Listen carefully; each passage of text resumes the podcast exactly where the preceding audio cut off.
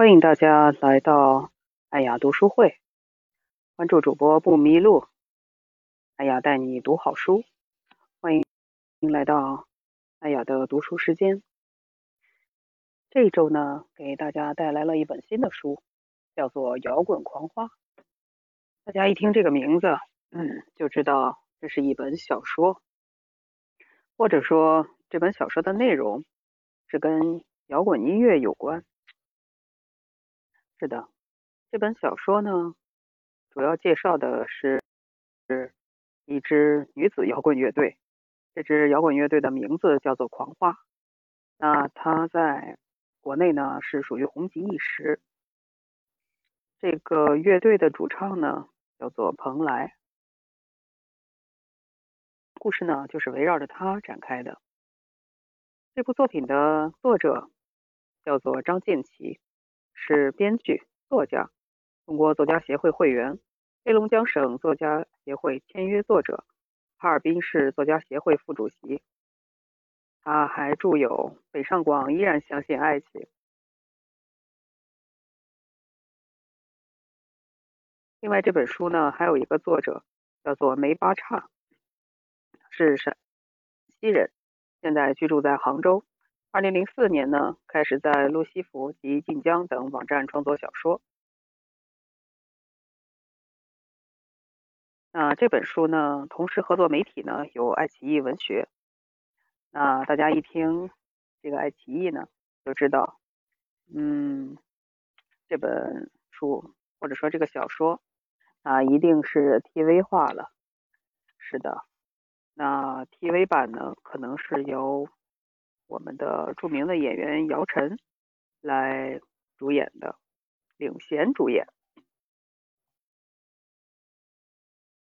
嗯，这本小说究竟说了些什么呢？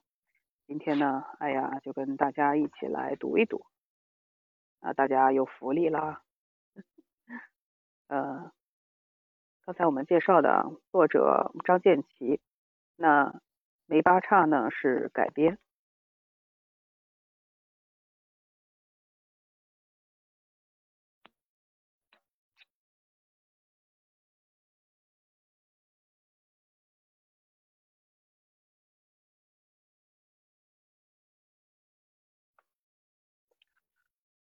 蓬莱做梦了，梦里他在一个漆黑的地方，远处有细微的噪声，海浪一般的向他袭来，渐渐淹没在了四周。他听清楚，那是在叫他的名字，蓬莱黄花。他抬腿朝唯一的光光亮走去，声音越来越大，无数个喉咙都在吼着。身边的人递过来一把吉他，蓬莱接过它，挎在身上。骄傲肆意的迈出了黑暗，他把自己展现在闪亮的舞台中央。蓬莱微笑着，慷慨的举起了他心爱的吉他。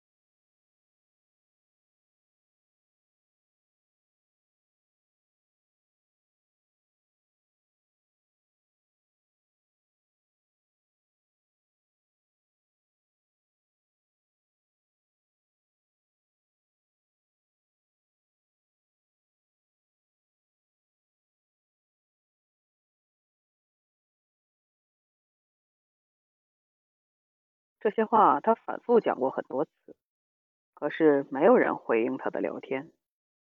老人紧闭着双眼，任他摆布。一片兵荒马乱之后，老太太被抬回了房间。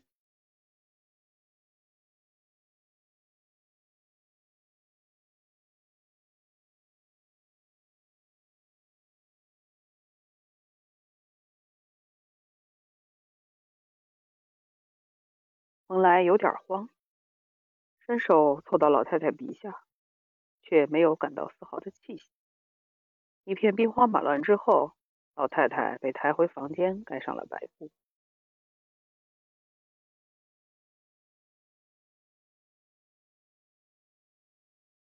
养老院的老板是个广州人，有着地域特有的精明和市侩，面对客户永远春风满面。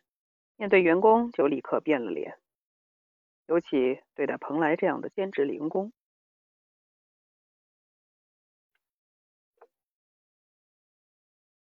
夜晚的中餐厅被大红灯笼朦胧的光笼罩着，显出一种奇异的中西合璧风景。蓬莱竭力的忘记自己身上劣质的亮片旗袍和夸张的卷发，他把闽南歌唱出了摇滚的味道。餐厅的老板站在吧台前冷眼看着他，酒保低声的告状：“老板，彭姐这个月可是已经拿过好几瓶酒了。”蓬莱还在卖力的弹唱着。酒保看看老板的脸色，酒喝多了误事儿。要这样，牙哼哼算磨洋工吧？人家杂技的摔了碗还扣钱呢。蓬莱浑然不知。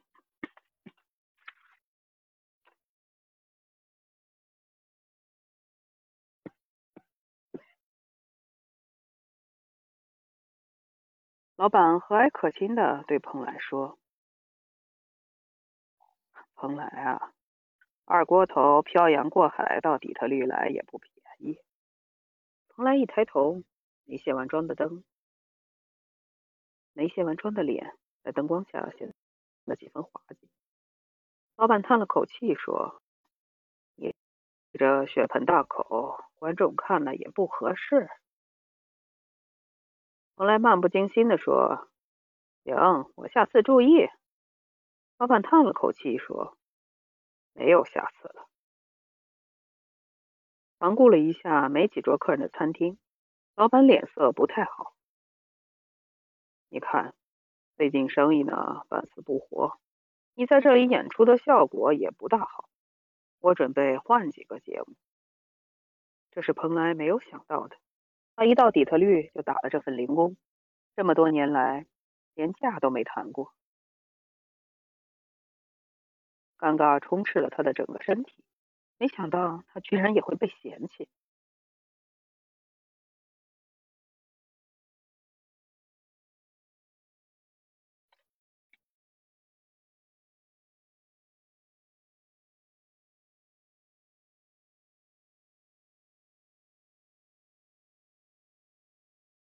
老板把几张钞票放在桌上，明天就不用来了。老板盯着蓬莱，盯着老板，又看看桌上的钞票，一五一十的数了起来。他指着老板说：“行，两清了。”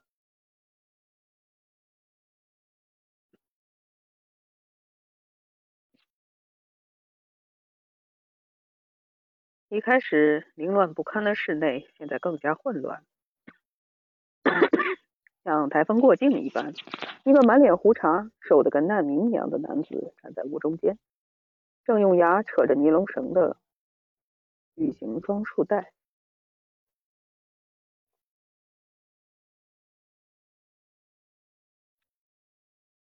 男子神色慌张，拖着袋子推开他跑。本来一眼看到了那鼓鼓囊囊的旅行袋，扑过去抓住不松手，男子被他拖得一个踉跄，重重摔倒在墙壁上。本来像母狮子一样扑了过去，凶狠的在一边争夺，一边用脚踹人。男子被他踹了几脚，眼看要松手求饶，蓬莱的身体晃荡了几下，那股电流一般的杂音穿过耳鸣，这次非常剧烈，甚至带来了眩晕感。蓬莱的世界开始颠倒，他抱住脑袋，整个人啪的一下摔了过去，仿佛有十年那么长。蓬莱终于再次睁开了眼睛，房间里空空荡荡，什么也没有。他狠狠的甩上门。歇斯底里的咆哮着，他关上门，检查了一下自己的损失。那个贼前男友拿走了他眼里能看到的任何东西，连续拉开的几个抽屉都是空空荡荡的，连一只袜子都没留给他。后来，索性不管了。他从地上的垃圾里捡出药瓶，倒出两粒止痛药扔进嘴里，从冰箱里拿出一瓶威士忌。就着瓶口咕咚咕咚的灌了两口，床垫也被那个贱人用刀割开了，里面的弹簧七歪八斜的露在空气里。十二年前，在狂花乐队的演唱会上，那是个多好的年代啊！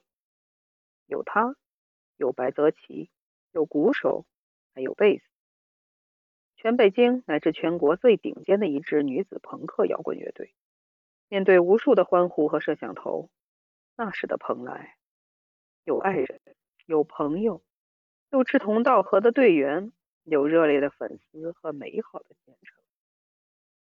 直到他在演唱会上抡起了那把电吉他，白泽奇在派出所调解室里见他的时候，是以受害者。配偶的身份出现在他这个前妻面前，他通知他陈月住院了，脑震荡。哎，不记得了，冷哼了一声，哼，还脑震荡，那头还挺硬的。白泽奇上午跟自己离婚，下午就跟陈月领证，蓬莱有什么不敢做的？白泽奇看着他。目光中居然是隐忍的平。蓬莱扑哧一声笑了，看样子换了老婆是不一样。你们什么时候勾搭在一起的？偷情这种事对你们来说俗了点吧？白泽奇平静地说：“我在你眼里本来就是俗人。你蓬莱那么狂，正经瞧上过谁呀？”蓬莱舔着后槽牙，似笑非笑的看着白泽奇。他终于进入了正题：“我们可以签谅解书，不会让你上法庭。”蓬莱坐直了腰杆，伸出手对他勾了勾。白泽奇犹豫一下，但还是朝前轻身靠近了蓬莱。蓬莱突然伸手抓住白泽奇的脑袋。直接用额头撞向了对方的鼻子，在民警同志严厉的呵斥声中，他捂着满脸涕泪横流的白泽奇，居高临下的说：“现在是我要跟你打官司。”后来怎么样了？蓬莱迷迷糊糊的想着。他官司打赢了，从白泽奇那里狠狠咬下了半套房的产权，那是他的婚前财产。就像他来美国之前对大崔说的：“我得要房子呀，以后他们要是卖了，我白天住在哪儿？白天，六岁的白天，小小的女孩在后台活泼的跑来跑去，经常依恋的蹭在妈妈身边。”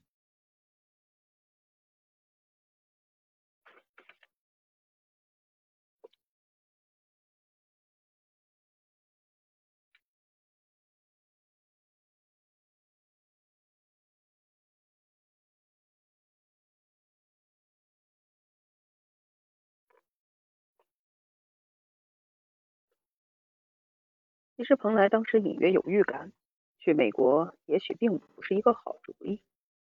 别看他在圈子里昂头宣布，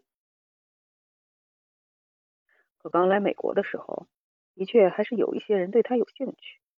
那时电话铃不断，但后来越来越少。蓬莱的脑袋像是被大锤反复敲打，让他不得不从昏睡的状态清醒过来。手机循环播放着铃声，他眯着眼，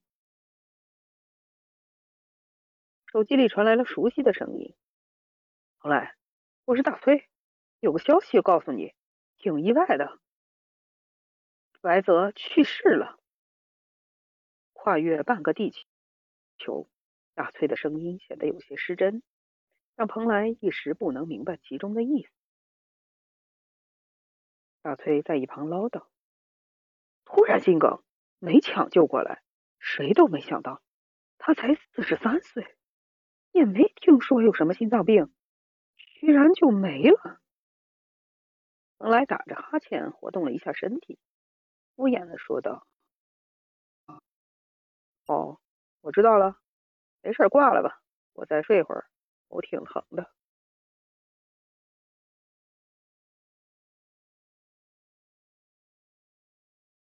大翠着急了起来，让他回去参加葬礼。老白走了，你现在就是白天唯一的亲人了。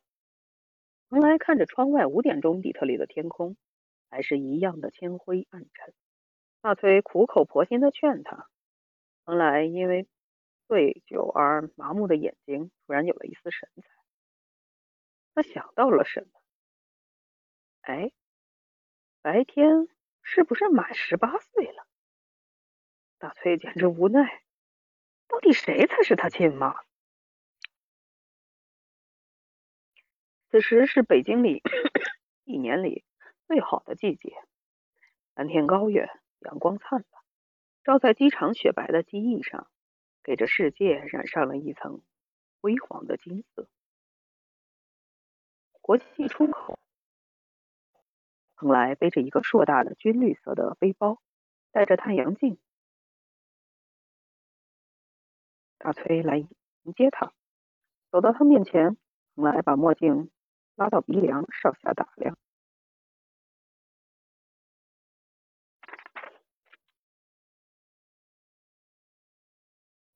他潇洒的把背包扔到地上，咧着嘴张开手臂，简单拥抱了一下。大崔拎起他的背包扔到后备箱上。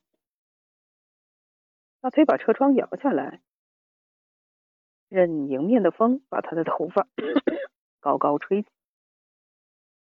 后来迟疑了一下，拿钥匙攥在手里。大崔乐不可支的捅了捅他，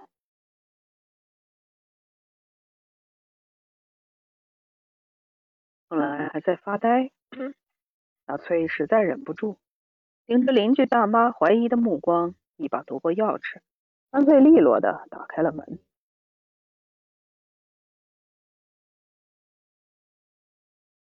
房间收拾的，房间收拾的很干净。东西井井有条，墙上贴着摇滚乐队的海报。蓬莱一边往里走，一边故作惊讶。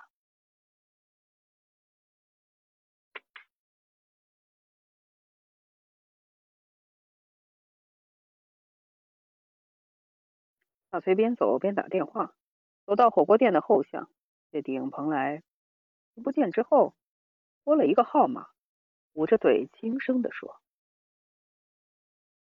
天，没什么事儿，来我店里吃饭。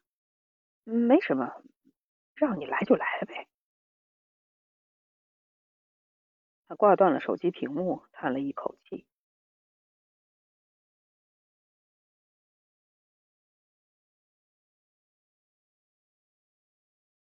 大崔挂着笑脸回到包厢，大家都是熟人。蓬莱举着酒杯，勾肩搭背的 致意。众人哗然，摇滚圈一枝花，大名鼎鼎的彭漂亮，朋友们都笑了。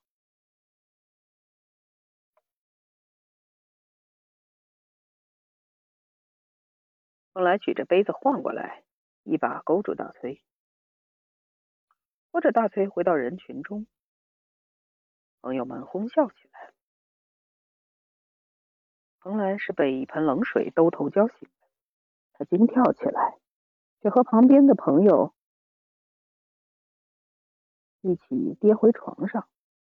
冷水划过脸颊，他勉强的睁开眼睛。一个打扮利落、竖着两道乌眉、凶恶的瞪着他的小姑娘，就这么突兀的出现在他视野里。那一瞬间，蓬莱就明白了，这是白天他的女儿。白天二话不说，劈头盖脸朝他砸去，猝不及防，一个脸盆砸了过来。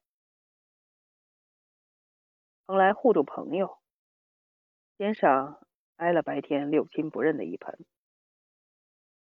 昏睡的三人醒来，连滚带爬，毫不意外的都挨了白天一脸盆。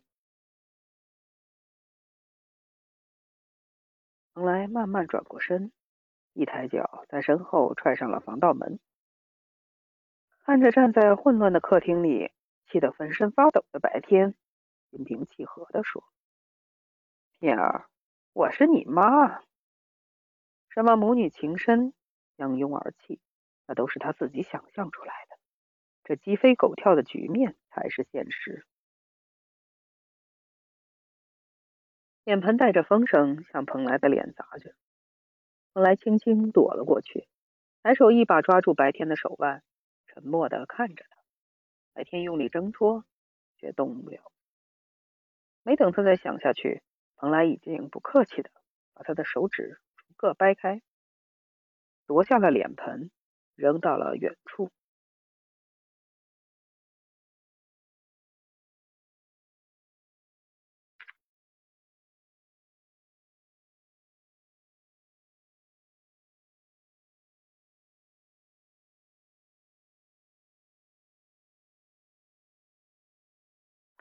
大崔找上门来，非要托蓬来回味一下北京的早餐。蓬莱忍着头疼。一边排队一边跟他诉苦。路边早餐店的粥气热气袅袅，蓬莱狠狠的吸了一口包子油条的香味儿，觉得自己才算是活了过来。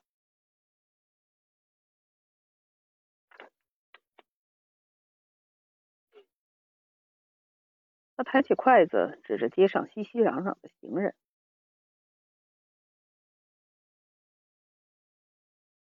来，仰头把瓶子里剩下的酒灌进了嘴里，不高兴地说：“见也见了，知道他活得挺好，我就放心了。”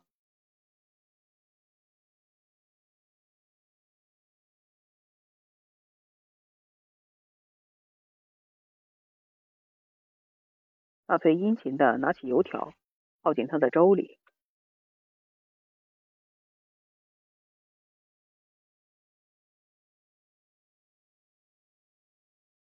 当蓬莱和大崔坐在北京街头，就着两屉包子一碗粥，畅想美好明天的时候，白天已经从学校回了家。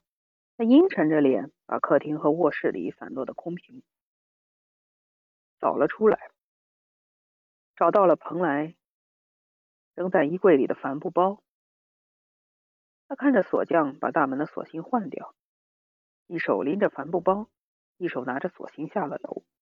毫不犹豫，把这两样东西扔进了垃圾箱。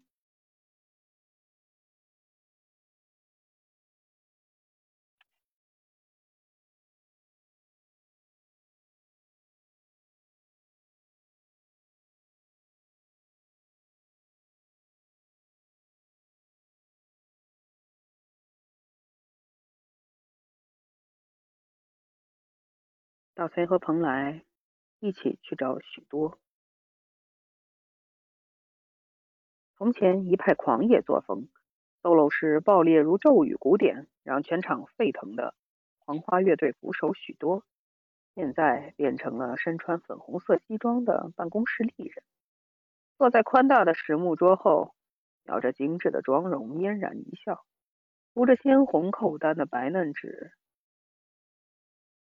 向他们推过两张张喜洋洋的请帖，来看着他。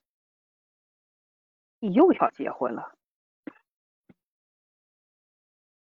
许多抿着嘴唇，笑得很幸福。第三次，说着，他目光带着挑衅，看向大崔。大崔把请请帖揣进口袋。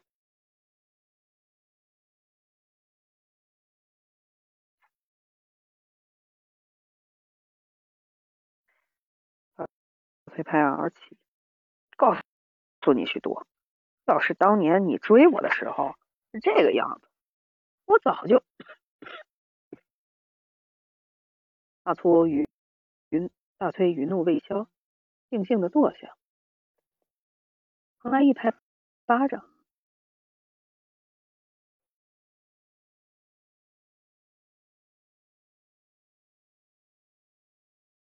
你现在还上台跟我当鼓手？许多想就没想，就摆手拒绝。